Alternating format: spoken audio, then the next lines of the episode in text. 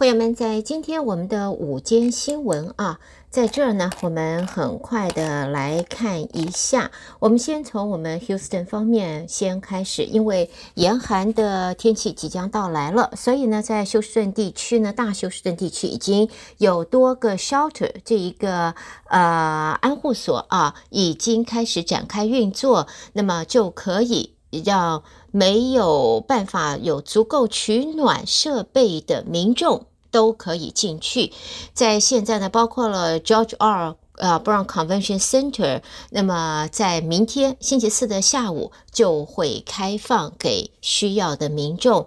另外呢，还有在像是在那个 Acre Homes Multi Service Center，然后呢，Foundry Community Center，我们刚才提到的 George R. Brown Convention Center，Houston Recovery Center，还有 Moody Community Center，都会成为在社区在大休斯顿。地区的可以让民众来取暖啊，保护自己在严寒的冬这个接下来的几天呢，可以呃提供这个 shelter 这个、呃、安护所啊，容这个保护大家。另外呢，还有在这个 Lakewood Church 也一样会同样开放它的教堂，那么提供温暖的一个。保护的地方，那么还会提供呢，在这些地方呢，除了会有暖气，当然还会有毯子、椅子、水跟小点心啊，提供给朋友们。而且呢，呃，居民们也可以用 Metro Bus 到这一些不同的点来啊、呃，来这个就是寻求保暖安置啊，过的过这一个寒冬的寒冬寒季的这几天。另外呢，市长呢，呃，特别也在提醒大家，因为这一次的寒冷的天气，温度会降到十几二十度，所以该有的所有的预备工作，希望呃市民们都不要轻忽。那么会不会还会像以前啊，来个大断电，大伙没电、没水、没瓦斯，这个没没汽油啊？市长 Turner 则表示呢，CenterPoint Energy 已经承诺，从这个礼拜四到下个礼拜都不会有断电的情形。希望啊，不过呢，计划有的时候赶不上变化，朋友们多多还是自己谨慎准备的好。好，再来呢，我们看到呢是关于在健康医疗方面，因为儿童在。入秋入冬之后，感染上呼吸道疾病的人数突然增加。在我们休斯顿呢，你一般在 over counter 上可以买得到的使用儿童的适用儿童的药物，包括了 Tylenol，包括了 Children 的 Motrin。现在在嗯货架上，有的时候你很可能这个。找不到了。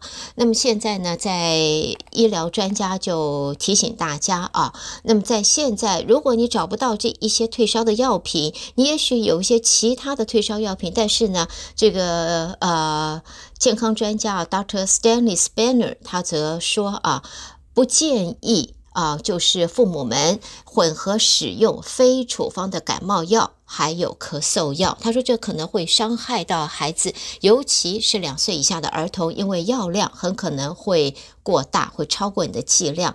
他建议大家呢，就是如果孩子发烧，如果你还没有这样子的呃退烧药，你可以有温水，不是冷水啊，温水，把孩子放在这一个温水的池子里头，就可以让他可以降温。而我们传统在东方呢，我们就说哦，发烧会冷，要多穿点，穿多一点。那么在西方。在这个 Dr. Spanner 他们的观点是绝对不建议，因为呢穿的更多反而不能够让体温让高温散下来，反而不好，反而有危险。他应该表示应该要穿的是晚上要穿的是轻便的衣服。好，接下来我们再看到呢，在昨天啊，呃，不是昨天，在今天星期三的早上，我们已经在休斯顿的市中心进行了啊。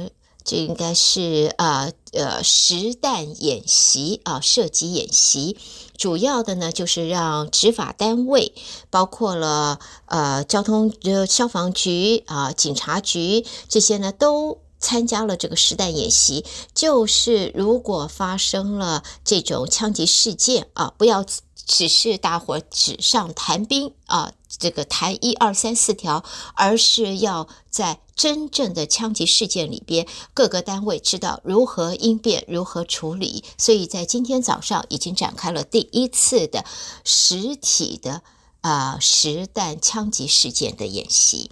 好，这是关于在我们 Houston 方面的重要新闻，先带给大家。另外呢，在美国方面，我们可以很快看一下股市。在今天呢，股市开高走高，延续前一天的涨势。涨势早盘呢，道琼斯已经上涨了三百点。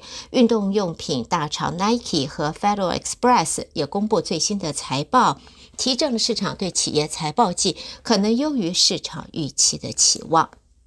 而在现在，特斯拉呢，则传出的不是太漂亮的消息。这个媒体引述这个消息人士的话说啊，这个特斯拉下一季将会启动新一波的裁员，特斯拉还要冻结聘雇。那么啊，对于相关的报道，特斯拉没有任何的回应。特斯拉的股价在今天开盘前倒是上涨了百分之一，达到一百三十九点二五美元一股。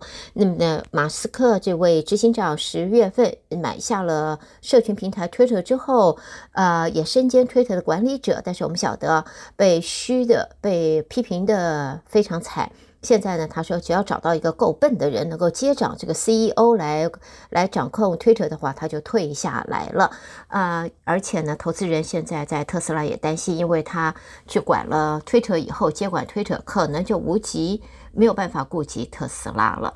好，接着我们再看呢，就是在印度，印度的央行总裁今天提出警告。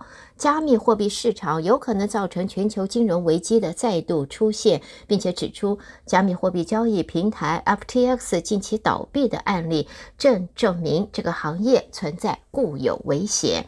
嗯，他在这个致辞当中做了上述的表示。